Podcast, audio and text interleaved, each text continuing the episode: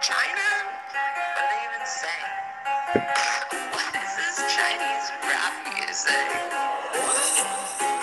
Sounds like they're just saying ching chang chong. My chance to go watch Made in China. We play ping pong ball Made in China. Hello，各位听众朋友们，大家好，欢迎收看新一期的《一传上网》，我是 Andy。我是 Sale，Phil 为什么声音听起来这么的疲惫？我我我也很疲惫，我我觉得我已经很就是 极力的在掩饰自己的疲惫，因为我今天可能练练时间已经超过快十八个小时了吧，感觉我记我算，这么辛苦的吗？对，因为可能起的比较早，然后又晚上加班到比较晚，因为可能要拍一些东西。啊，但是我觉得我们今天晚上就是要聊的这个话题，我觉得还是可能等会儿会越聊越嗨，就是越聊越精神那种。我觉得会的，嗯，因为我们今天要聊的是整个中国网坛，就是中国网球军团啊，他们在今年的一个世界网球巡回赛当中，包括大满贯当中的一些精彩的表现吧。因为当时其实我们在做这一期策划的时候，其实 Phil 提出这个选题的时候，我觉得就非常好，因为其实今年整个的中国军团。其实从我觉得从去年就已经开始有这样的一个趋势了，就是觉得就一直在给大家带来突破，或者说一直在创造新的惊喜，然后这份惊喜也是一直延续到了今年，就感觉好像每隔几天，或者这夸张点说啊，但是至少就感觉好像每一个赛事都会给所有的球迷带来不一样的一种惊喜。没错，我感觉就是说，每个月就是从零呃二三年开始，每个月可能我们中国大陆的这些，不管是男选手还是女选手们，每个月可能都会有一两个热点事件，或者有一个非常值得突破的事情出现。所以我们也想，就是在北美赛季呃还没有开始之前，因为这个时候在温网结束之后，这个时候可能。大家都是一个比较调整的一个时间，想回顾一下我们的上半年中国军团的一些表现。对，因为其实之前在有几期播客就说到，就感觉整个的一个网球的赛历，就是法网和温网中间特别的赶，就中间就是隔的时间也不久，但是温网和美网之间好像又把这个就是这个时间给拉长了。所以就会感觉，虽然网球的比赛每周都有，但是好像就我觉得总得给所有的观众一点喘息的时间吧。你如果每一场比赛都拿那种大满贯的热情去去对待的话，你不光球员受不了，连球迷也受不了。所以我们也是希望能够在这样的一些休赛期，也不能说是，我觉得不能说这是一个回顾，但是我觉得有很多值得我们再去提的一些点，包括看能不能挖掘出一些背后的一些故事。没错。就是我们就一个一个人来这样去聊一聊呗。对，因为我觉得就是对我来说，能够促成这个主题的一个呃形成非常重要的一点，肯定是郑钦文在上周取得的一个非常大的成就。没错，他上周在巴勒莫站，嗯，也是他自己的福地意大利，呃，斩获了职业生涯首冠，就是呃 WTA 级别的一个首冠。对，终于就相当于捅破了那层窗户纸吧。嗯，对，其实对我觉得对于他来说，很多人可能，如果你真正了解网球的话，我觉得不会问出这样的问题。但是我觉得在网上还是看到了一些这样的，可能是刚开始看网球的，或者说是一些非就是那种非常细致的网球迷会问出一些问题，就觉得啊，好像只是一战二百五十级别的一个冠军，就是觉得。有人可能会夸张点说，觉得至于吗？就是就是感觉好像你拿一个小比赛的冠军，就是至于就是这么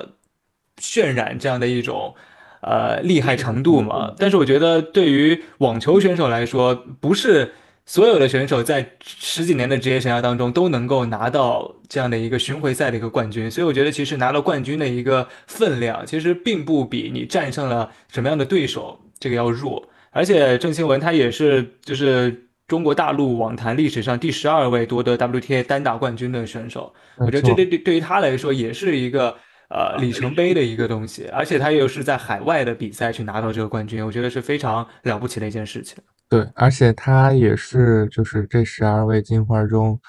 就是拿首冠最年轻的一位。对没错，嗯，因为包括像郑钦文，其实大家对他的期待可能。很有一些太高了，对，对感觉有点太高了，就是觉得好像是我们的一个天才少女，就应该像其他的天才少女一样，可能在二十岁刚出头的年纪就要去拿大满贯啊，或者什么其他的。但是我觉得没有必要那么着急，而且尤其是我觉得像我和 Theo 都是当时从看娜姐开始看过来的，所以觉得在网球世界当中。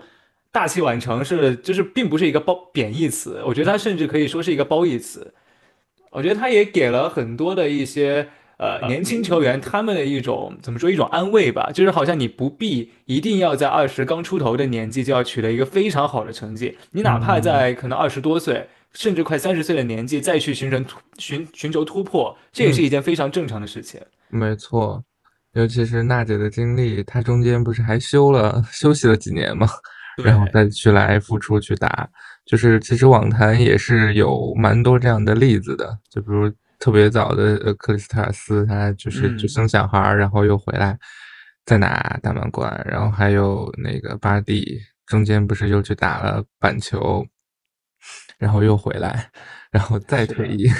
对，就是其实还是会有这样子的，还有呃即将复出的大阪直美，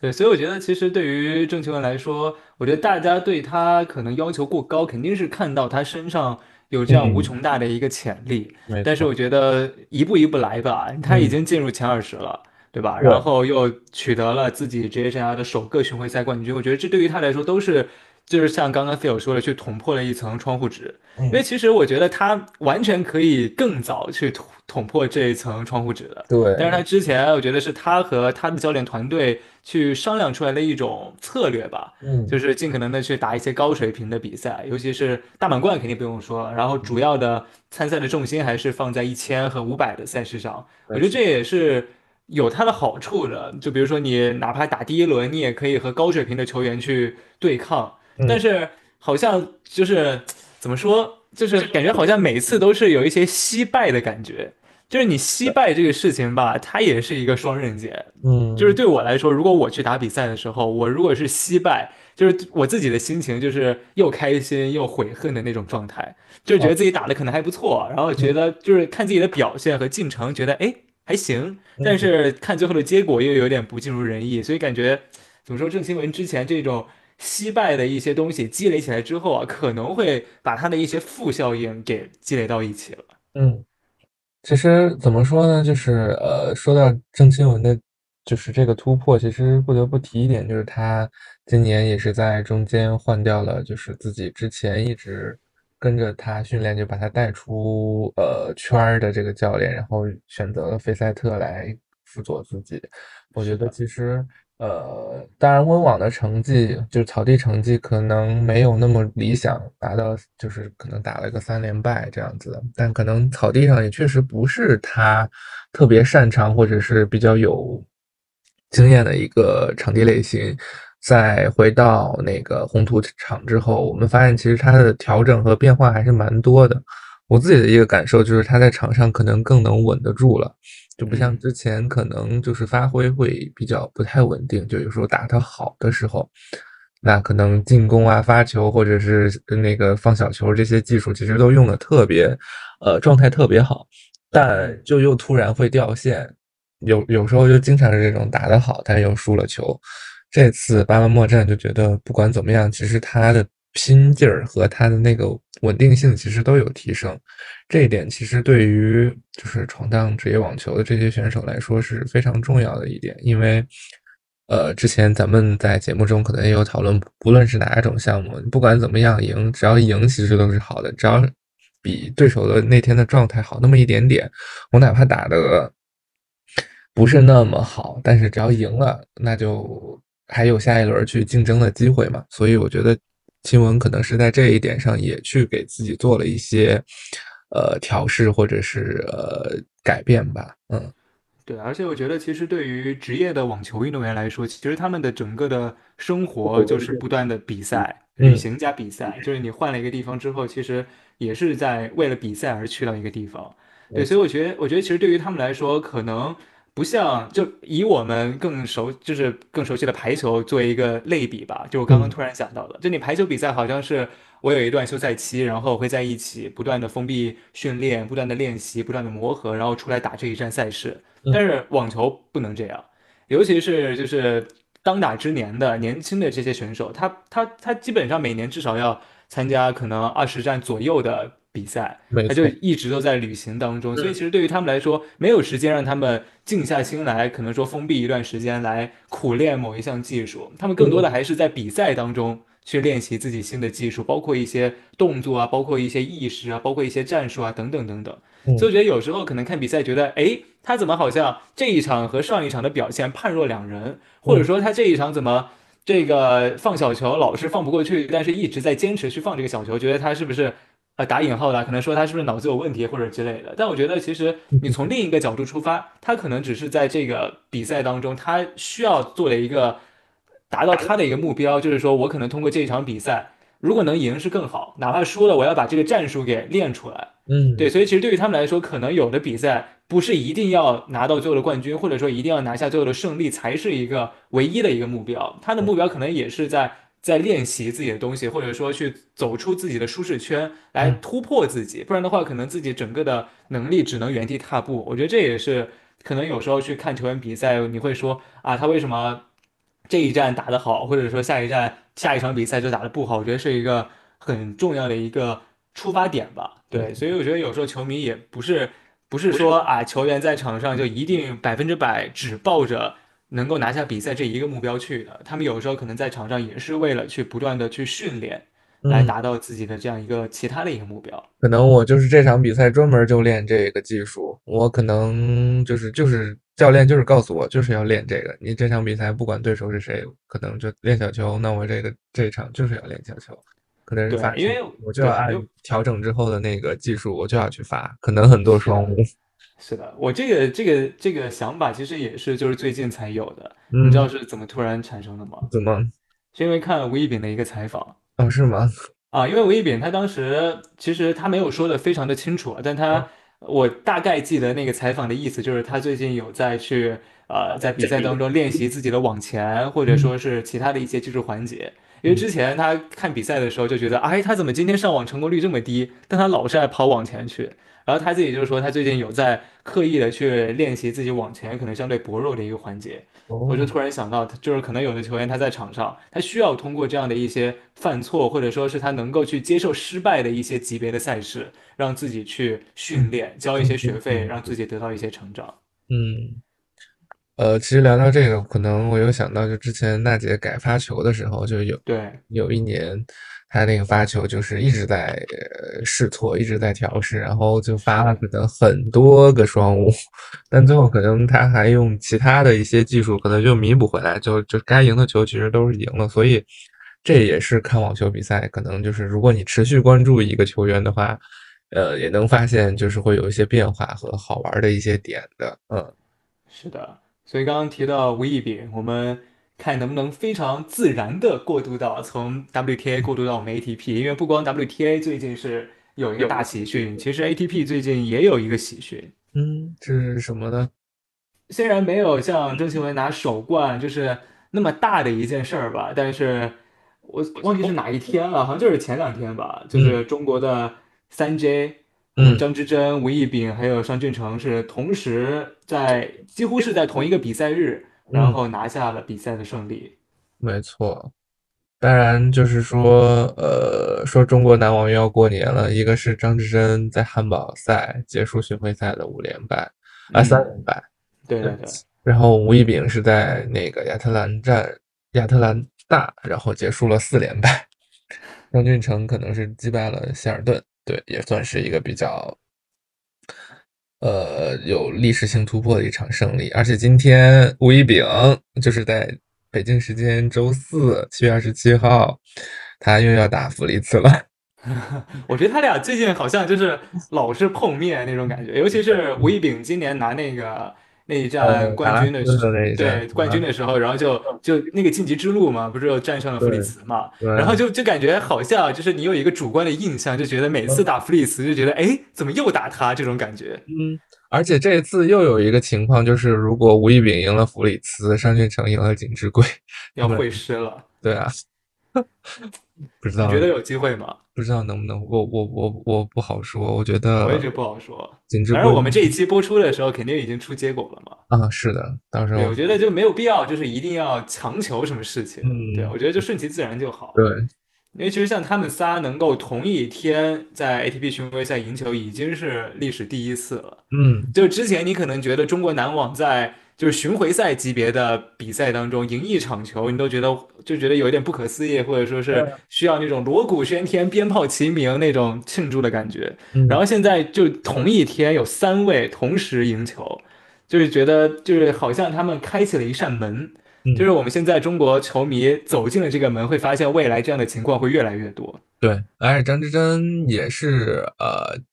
明天凌晨，也就是今天一点去打汉夫曼，嗯，呃，也是有机会的吧。反正就是现在就是在现在这个时刻，咱们的三勾组合都还存活在签表呃签表之中。对，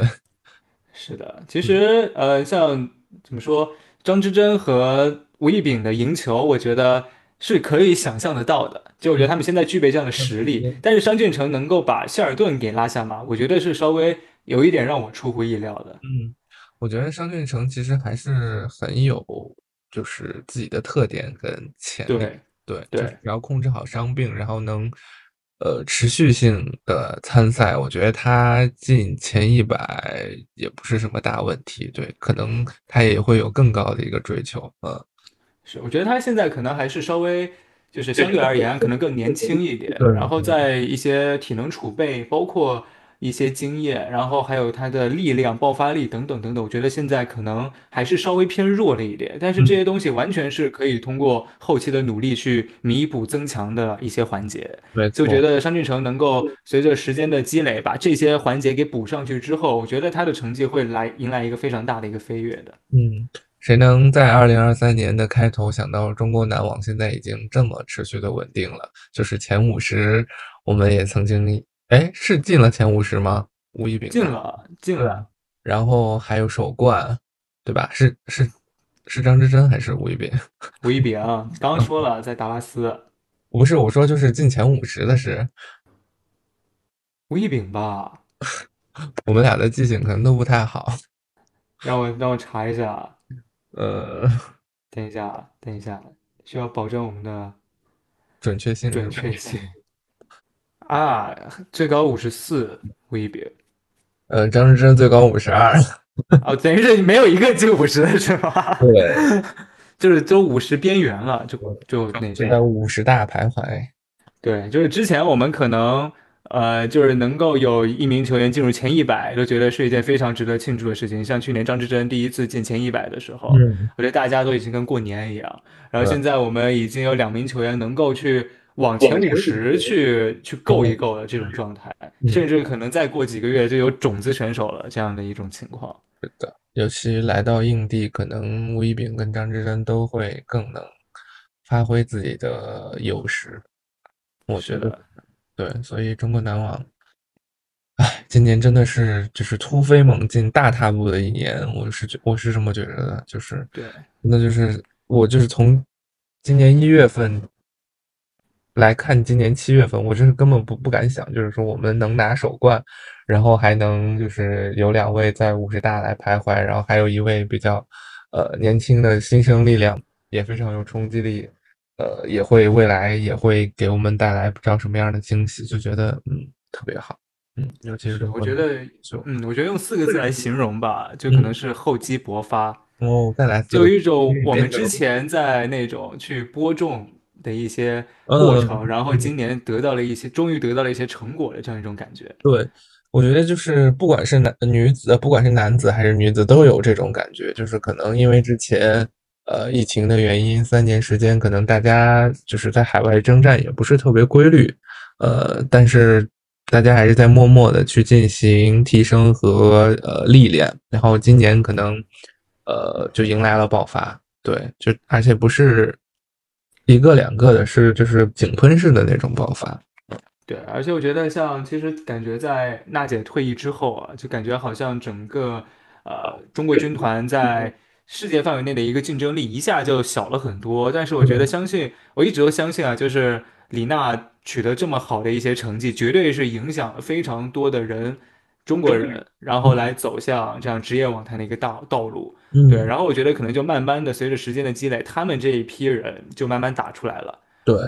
然后就在现在能够去在世界巡回赛当中去有属于自己的一席之地。你像其实吴亦丙他能够去受邀参加那样的表演赛，我觉得也是说明他得到了这样的一种世界网坛的一种认可。因为你表演赛，你不光是他跟可能跟你的那种怎么说，跟那种大满贯不一样，它不是说你靠排名就进去了，它也需要考虑你整个非常综合的一些东西。因为我觉得职业网球运动员是。非常独立、非常综合的一些个体，他们不光只是普通的运动员而已，他们需要去 social，他们需要可能做一些关于商业的一些活动，他们也需要有可能要运营关于自己的一种可以说是个人品牌或者说是个人形象，然后他要在全世界各地去旅游，要会外语，要会与各种不同的文化进行打交道。对，我觉得所以能够。像中国的男子选手能够去被其他的表演赛做邀请，然后打得还非常不错，然后我觉得吴亦丙在当地也非常受欢迎，我觉得这也是表达出了我们现在职业化的一种非常好的一种状态。没错。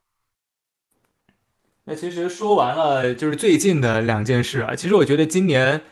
如果要把这种喜讯啊去排个序，或者说是硬要去分个三六九等的话，我觉得下面这一个事件绝对是。就是最大的一个喜讯，你是说，就是我们今年中国军团多了一位新的大满贯冠军。这个其实当时也没有想到，完全没有想到，好吗？就是你如果在赛前跟我说王欣瑜会拿那个大满贯的女双冠军，我觉得就觉得嗯，因为他好像就是打女双的这样的一些机会本来就不多。对，然后他好像也没有表表，就是他的球风也不是那种大家可能觉得会偏双打的那种球风。对，所以就是没有任何预料的那种，就突然在一项比赛当中就这样爆发出来了。嗯，当然，今年王欣宇在华新就是可能级别赛数会比较低一点，跟那个朱琳嘛，他们两个是也拿了女双的冠军，当然可能级别也比较低，签就是签表的那个签数也会比较少一点，所以。呃，当时大家可能也就觉得就是随时呃临临时搭了一下，也没有过多的往王欣宇就是双打的这个天赋或者是技能这块去考虑。但是真的没想到法网是他曾经最讨厌的一个场地，然后我拿到了。感觉大家就是中国中国大陆选手，就是可能都是嘴上说着讨厌法网，最后发现哎，怎么出成绩都先出在法网上？对，就也也巴黎的那个。土地可能也是很神奇，是的，因为今年的法网其实只是王欣瑜职业生涯当中第三次打大满贯的女双，嗯，然后她就成为就是中国大陆的又一位大满贯的女双冠军，嗯，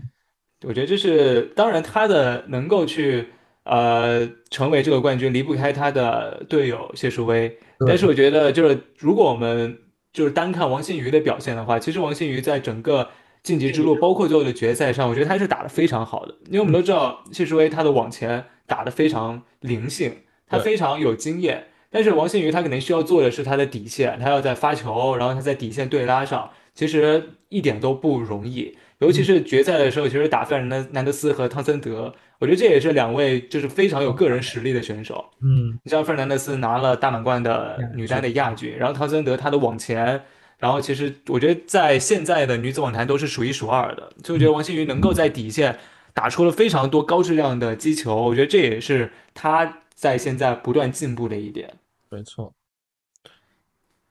因为其实王欣瑜在最开始的时候，我觉得她是被更多寄予厚望的一个人，就是他这一批球员当中，因为你像阿迪达斯也是向他抛出了一些橄榄枝，然后像之前莎拉波娃也是给王欣瑜。就非常高的一些评价吧，对我觉得王欣瑜他是有非常大的潜力在的，但是之前在单打的赛场上其实没有过多的去展现他这方面的一些能力，所以我觉得今年他能够在女双这一个角度去打开局面，我觉得也是对于他职业生涯的一个突破。对，但我觉得他的单打今年也是属于就是稳步提升的一个状态，就可能不会像其他的选手，不会像呃郑钦文或者像王佐一样，就是有那么明显或者是呃有质的一个提升，但是我觉得是在稳稳步，就是一步一步的在往上走，是可以看到他有慢慢的一些进步的。对，嗯，因为我刚刚是突然想到啊，就巴蒂之前不也是先在女双上面打出名头来嘛？没错，对，然后就是其实那时候已经展现了他非常牛的实力了，但是那那个那个同期他的单打还没有出非常好的成绩，但是慢慢的随着自己的自信心的增加，然后包括各方面技术的不断成熟，其实他在单打后面就一骑绝尘了嘛。对，所以我觉得王新宇他的潜力、他的能量还没有完完全的发挥出来。是的，就他还是可以，尤其法法网这次夺冠，一定给他信心上有很大的一个帮助。我就是希望他能就是保护好伤病吧，控制好伤病，因为感觉好像他最近像伤病啊什么的也是有一些些反复，因为嗯过往之后可能也没有暂时没有选择参赛。刚刚也是提到，像王新宇，他在和谢淑薇法网完成这样一个职业生涯非常大的一个突破之前，其实他和朱琳搭档在华兴也是取得了非常好的成绩。嗯然后朱琳其实感觉好像这几年就一直在巡回赛当中，这样就是感觉有点不温不火的感觉吧。就你感觉好像他有时候会能够在大满贯首轮赢球，但是他你说要他往更深的轮次去冲，好像之前每一年都总是差那么一回事儿。嗯但是今年，今年按理来说啊，我觉得第一个突破就是从朱琳这开始是的，对，他就是朱琳的澳网网。澳网十六强真的。是，而且他在晋级之路，我没记错的话，应该是战胜了萨卡里吧？是当时好像是六号种子。嗯，赢到了那个萨卡里，然后那场打的也非常好，而且其实怎么说呢，跟阿扎那场也是打的，啊，就是非常纠缠，非常焦灼，只是，呃，在最后可能差那么一点点意思吧，不然我觉得嗯。他又能上演那年张帅的那个八强的那个就是奇迹了，堪比，嗯，我觉得可能如果要按奇迹来说的话，我觉得因为张帅他之前有那么那个多那种铺垫嘛，对所以可能还是不一样。但是我觉得能够打进大满贯的十六强，对于朱琳本人来说，也是一个非常非常大的一个突破了。嗯，现在紧接着在华新就又取得自己的一个突破。没错，最近所以我们今天一直在说这个捅破这个窗户纸，就这个东西它有点玄学的成分在，就是它可能真的有窗户纸这个东西存在着，对就你好像真的去迈过了这个坎儿，你就会变得不一样。你像张帅，就是迈过了那个坎儿，就整个人完成了蜕变。嗯所以我觉得今年很多中国大陆的选手都迈过了自己的一个小坎儿，我觉得都会迎来自己的一个职业生涯的一个飞跃。没错，尤其朱琳年初的时候，那个呃，可能前两个月就完成全年 KPI 的这个这个梗也是非常的火。当然，可能他最近就是受脚伤啊的一些原因，可能也是状态不是特别好，就希望他能尽快调整过过来吧。嗯嗯，然后其实呃说了这一些在大满，尤其是大满贯赛事啊，包括是一些重要比赛的一些突破之外，我觉得整个中国军团今年的一些表现啊，除了一些可能更加排在前部的选手的一些带领作用吧，我觉得可能排在后面的一些小球员，他们也在努力的去追赶自己前辈的步伐。没错，其实你像其他的袁岳，包括王希宇，包括刚刚突破的在温网突破的白卓璇，我觉得都是在不断的处于一种稳步提升的一种状态。是的，是的。他们我觉得怎么说呢，就是呃，中国网球就是我不知道怎么说了。我觉得就是怎么说，呃，你像啊，如果你提到 WTA 的话，我觉得很多人都离不开一个军团，就是捷克军团。嗯，就是你感觉好像捷克老是出一些非常厉害的女子选手，无论是单打还是双打。嗯，这我觉得是因为他们能够有一个非常庞大的一个基数在，包括你像美国选手，包括可能西班牙选手，或者说是一些其他的一些国家地区的选手，因为他们有非常庞大的一个基数在，所以他总是可能在某一项赛事或者说某一个阶段有一到两个人冒出来顶在前面，嗯，对吧？你像你像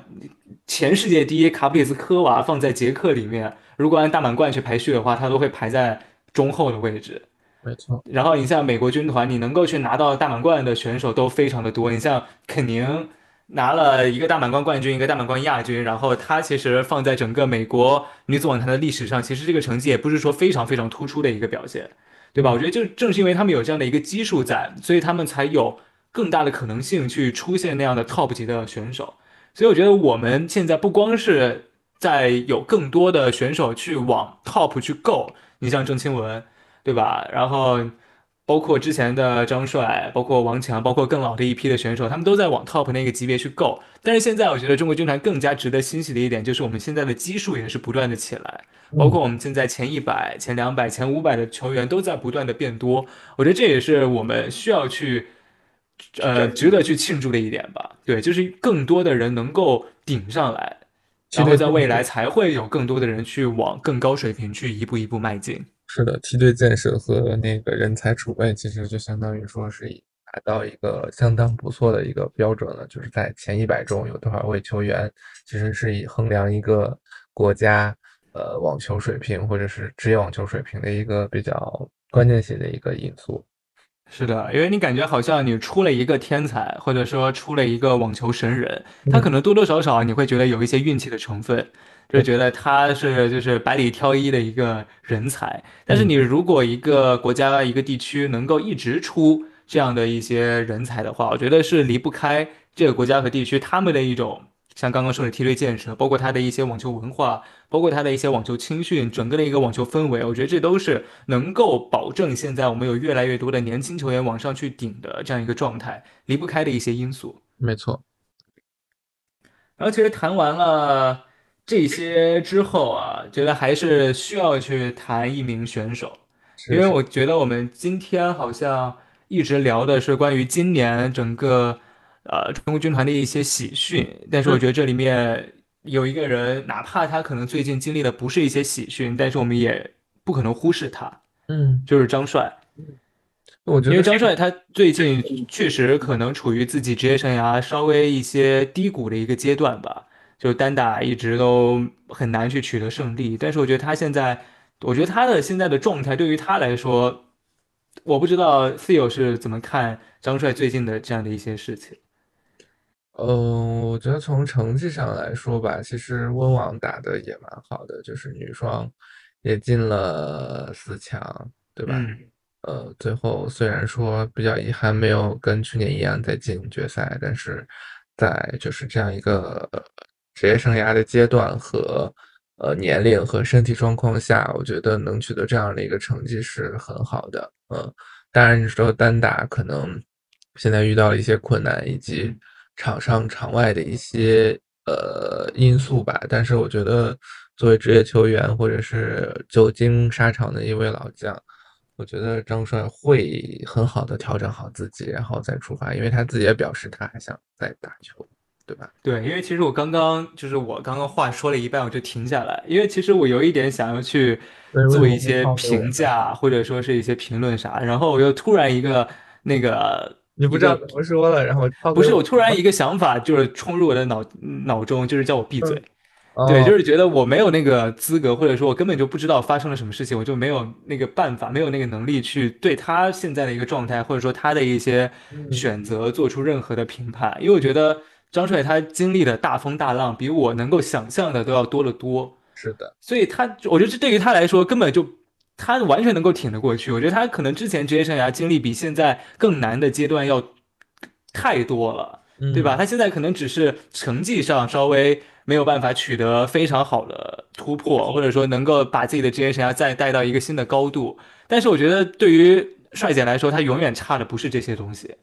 他能够在整个的世界网坛有这么多非常好的朋友。对吧？而且他哪怕是能够在输一场就能够问鼎女双世界第一的情况下，他没有选择去输这个球，而是选择努力去赢，最后错失了登顶世界第一的这样一个机会。我觉得对于他来说，如果我们只是把成绩作为他追求的唯一目标的话，我觉得是我们就是目光太狭窄了。目光短浅。我觉得对于帅姐来说，她完全有那个想法，她完全有自己的思维，能够去达到自己更想要的一种生活状态。因为其实网球就是他的生活，她嗯，现在一直参加各地的巡回赛，包括这样的一些跨国旅行，包括参加一些什么活动之类的。我觉得这就是他这么多年的一个生活，他只是在过他自己的生活而已。是的，那生嗯，活肯定会有酸甜苦辣跟呃一些就是就是就都是需要去经历去需要去品的，对，所以呃就是呃怎么说呢？对张帅来讲，